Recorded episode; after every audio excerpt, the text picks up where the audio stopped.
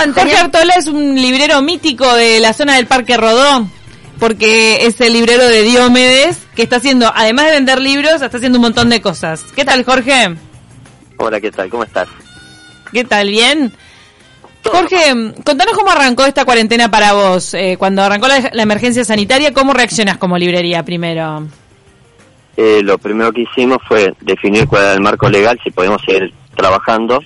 Nosotros asumimos de que los libros son parte esencial de la vida, que la cultura es un servicio esencial. Y bueno, lo que hicimos fue aplicar el protocolo de bioseguridad, este, y entonces seguimos con el local, pero eso que podría haber sido la decisión de una pyme o cualquier otra, nosotros lo que hicimos fue asumir que tenemos un compromiso con, con la sociedad y lo que armamos fue un sistema de viandas de comida caliente, individualizada para las personas en estado de necesidad. Este, eh, en función de eso, los martes y los jueves de noche, nosotros a toda persona que esté en ese estado, eh, le proporcionamos comida caliente con un postre. Eh, eso fue la primera parte del proyecto. Luego lo fuimos complejizando. ¿Cómo se complejizó? bueno, le fuimos agregando cosas a partir de ideas que teníamos. Ya bastante completo. A ver, ya una postre es un montón. Ya era, ya era complejo. sí, Jorge, súper completo primero. A ver, postrecito, ¿qué, qué se, se, agradece. Entonces lo que hicimos fue eh, que aparte de que fuese una comida nutritiva, rica, sana y que fuera con un postre, que la gente se sintiera bien, lo que hicimos fue eh, algo que habíamos hecho en alguna otra forma antiguamente, que fue que a esas personas se daba la opción de que le regalábamos un libro. Qué, qué lindo. Mirá. Mm. ¿Y qué evolución? O sea que dabas un poco vuelta al rubro, ¿no? En este caso, a raíz de, del otro servicio que estabas dando, acercabas a la lectura. Claro, entonces eh, la idea era de que eh, esto no, que acercarse al servicio de viandas nuestro no fuese una derrota, por decir una forma, mm. sino que fuese el comienzo de algo bueno, este, y que fuese también el símbolo que, bueno, había gente que eh, le dolía el dolor de los otros y que, bueno, trataba de hacer algo al respecto. Y bueno, la propuesta fue, bueno, asegurar, por un lado, un servicio de comida, este, y por otro lado, hacer una propuesta cultural. Y bueno, eh, a partir de eso ahora, eso ya, eso ya está funcionando hace unas dos semanas, no, sí, dos semanas y media. Y de la semana pasada lo que hemos hecho es que a otras ollas eh, eh, amigas le estamos tratando de pasar eh, libros para que vayan armando este sistemas de préstamo o de que la persona directamente se quede con el libro. Entonces, eso lo que estamos haciendo, eh, dependiendo de la zona, también apuntamos, por ejemplo, que haya, eh, le mandamos cajas con libros, con, por ejemplo, con material como para chicos. Este, porque visto y considerando que el sistema educativo ha quedado relativamente resentido más allá de las seis varitas, bueno, de que haya otra propuesta cultural complementaria, entonces que también para esas familias que se acercan a esas ollas, bueno, el chiquilín se pueda ir llevando eh, un libro, o bueno, obviamente cualquier otro integrante de la familia, pero como que ahí estuvimos priorizando que al menos los chiquilines mantuvieran hábitos de lectoescritura. ¿Y están recibiendo donaciones de libros? O sea, ¿es una rotación que también llega por parte de gente que, Ah, sí. que quiera donar eh, Sí, sí. libros que tenga de repente ya en desuso? Sí, eh, sí, sí, hay- hay muchos vecinos se, se colgaron mucho con la propuesta, entonces está, claro, ha habido mucha gente que ha ayudado de diversas formas. Este, sí, sí, claro, la gente alcanza desde comestibles hasta algún libro que está, que ya no lo querían conservar y otra ¿Y historia. quién se encarga de Este, cocinar? Ah, qué linda pregunta. Eh, en realidad somos a esta altura eh, un equipo que somos 14 personas en este momento. Oh. Un montón. y arranca, arran- y no, no, y aparte de lo fabuloso es que van desde todos los tramos etarios, todos los marcos religiosos, todos los Ay, ¿quién es el más chico, chica? no, de 18 años claramente. Este, porque el tema es que lo que tenemos es eh, en una institución religiosa nos prestaron la cocina industrial y los freezers para que Ah. pudiéramos cocinar. Buenísimo. Entonces, ahí lo que teníamos inicialmente era a Esteban, que es un, un chef eh, venezolano. Este, el primero que empezó a cocinar es un chiquitín que se llama Tomás, que es de ascendencia de yugoslava, que se mandó unas comidas alucinantes de, con receta de la abuela. rico. Este, ¿Qué nivel? eh, sí, después hay otra chiquilina que vive a unas dos cuadras de la librería, que tenía una empresa de catering. Entonces, como está, prácticamente no estaba trabajando en su empresa, se puso también a armar este eh, receta de cocina. Después trajo una nutricionista, después trajo otras dos cocineras más. Y bueno, entonces está, se fue haciendo un proceso aluvional, pero se fue armando una todo un equipo muy lindo de gente que la mayor parte no nos conocíamos antes y que bueno, la idea fue que a partir de la necesidad de la gente, un montón de gente a su vez se reunió para ayudar a otra gente. O sea, solidaridad concreta.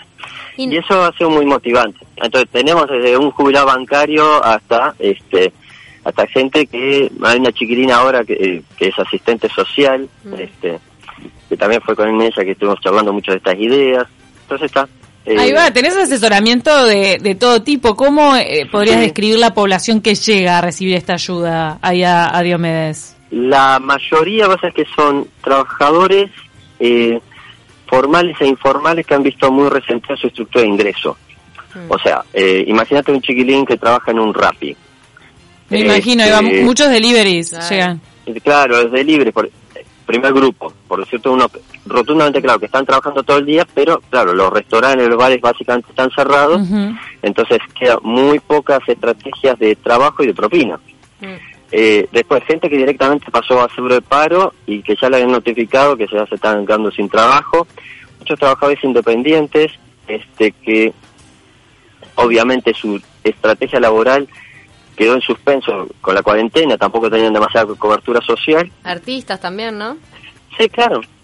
Obvio. ¿Y, cómo hacen para, para Ah. poder acercarse y de alguna manera, este, bueno, expresar la necesidad de recibir esta vianda? ¿Cómo, cómo, Ah, es, cómo es que eh, funciona? eh, qué fabulosa y muy inteligente pregunta. Eh, nosotros nos definimos porque mm, la persona nos dice si quiere la vianda o si quiere ayudar. Punto Claro. y aparte. O sea, no hay Es ningún solo una línea interrogatorio- divisoria. eh, claro, no hay ningún interrogatorio de por qué estás de un lado eh, hoy de, de la mesa o del otro lado de la mesa. Bien. Este, porque la idea es también de- desburocratizarlo, que no sea persecutorio, de que la gente no se sienta intimidada, que la gente no Claro, la, sienta, no la sé, gente se puede sentir aprensión. mal, claro. No, Claro. además esta situación Entonces- también ha, ha- hecho que mucha gente que de repente nunca en su vida se había arrimado a pedir una canasta o a Claro. pedir una colaboración Eh, y que no se siente cómoda con esa situación tampoco, Eh, lo obvio. tenga que hacer, entonces está bueno esto de, de no pedir un poco ni Sí, sí. explicaciones ni motivos y directamente, No, no.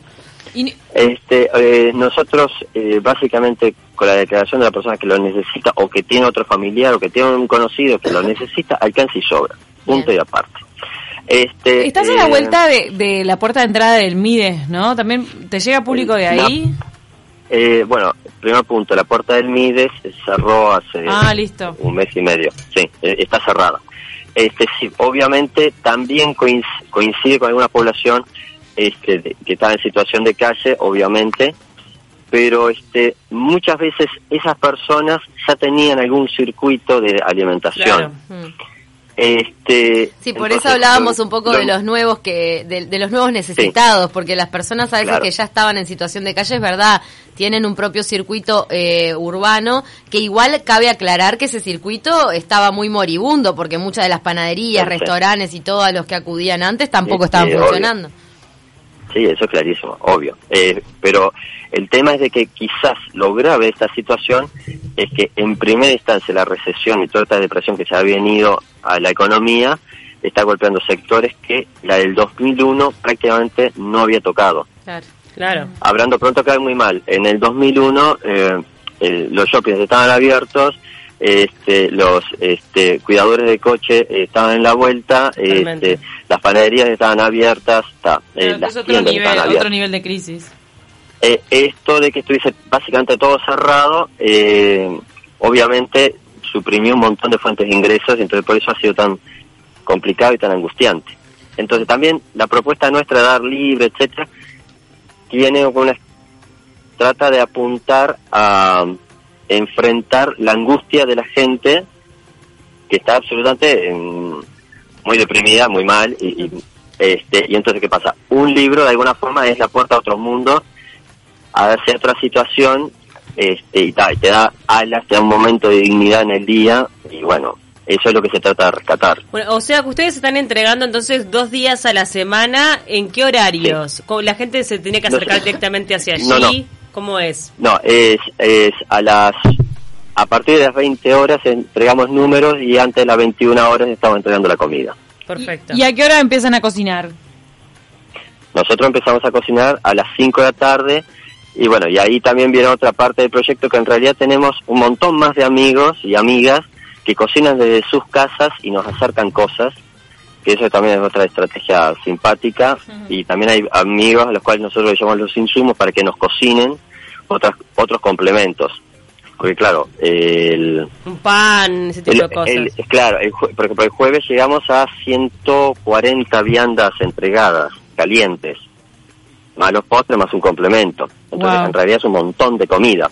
Qué bueno, porque hace- real- les queda como un respaldo si pasan por ahí. Sí, claro. en- entonces, este, tal, siempre tenés una torta, una tarta, una, de pascual y una pizza que a su vez va complementando. Entonces, eso lo- en realidad lo hacemos a esta altura ya con una especie de grupo ampliado de otras 10 personas más. Jorge- Entonces, este, sí.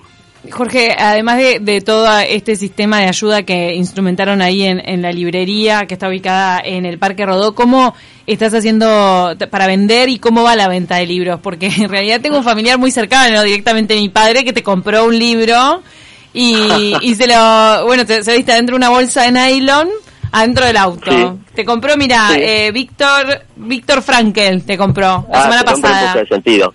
Sí, Sí. claro. Bueno, entonces, este, nosotros lo que hacemos, trabajamos mucho por, eh, por internet. Autolibro se la llama. Autolibro. Sí, bueno, no, claro, pero no- nada más que un primer nivel de trabajo es básicamente que vendemos eh, mucho por las redes, o sea, básicamente por Facebook. Claro. Este, entonces, a su vez, conectamos a muchas personas este, por internet a, este, a un sistema de envíos a las casas. O sea, en- continuamente estamos entregando libros en los hogares. Este, que lo hacemos sin cargo.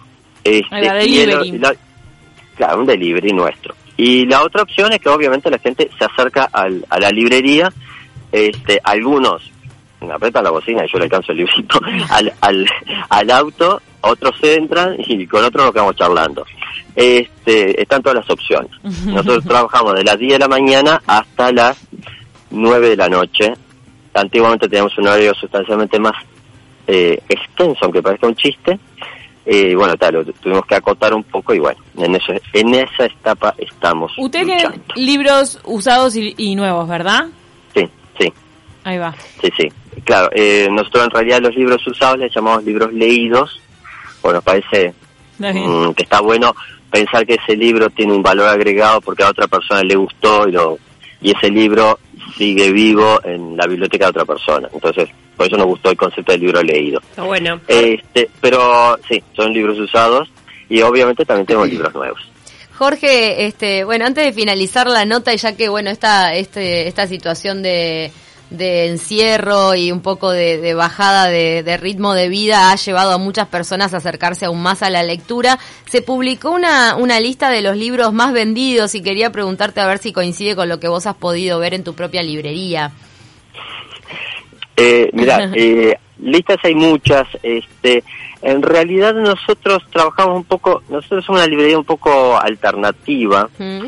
En el sentido de que eh, allá la gente va mucho más por temáticas o porque asesoramientos. Entonces, en realidad las ventas nosotros las armamos más, no estamos tan estructurados como librería que venda bestsellers, por Bien. supuesto que los vendemos, pero estamos mucho más en lo que se llama el long seller. No Claro, sí, ir acompañando Porque- al lector en sus, en sus gustos y nuevos descubrimientos. Entonces, eh, por ejemplo, para mí un long seller es Víctor Frank, el hombre en busca de sentido, que continuamente lo vendemos, Claro. Ah. Bradbury, que continuamente lo vendimos, eh, Aldous Huxley, Orwell, este, obviamente una montaña de historia, este, entonces, pero tenemos más chance de vender eh, Julio Cortázar o Borges Mm, que el, que el último libro de un autor anglosajón. Claro, claro. Pero por ejemplo, la la, la peste, que explotó la venta en Ah, varios sí. lugares. La peste Ah, la sí. vendiste un montón.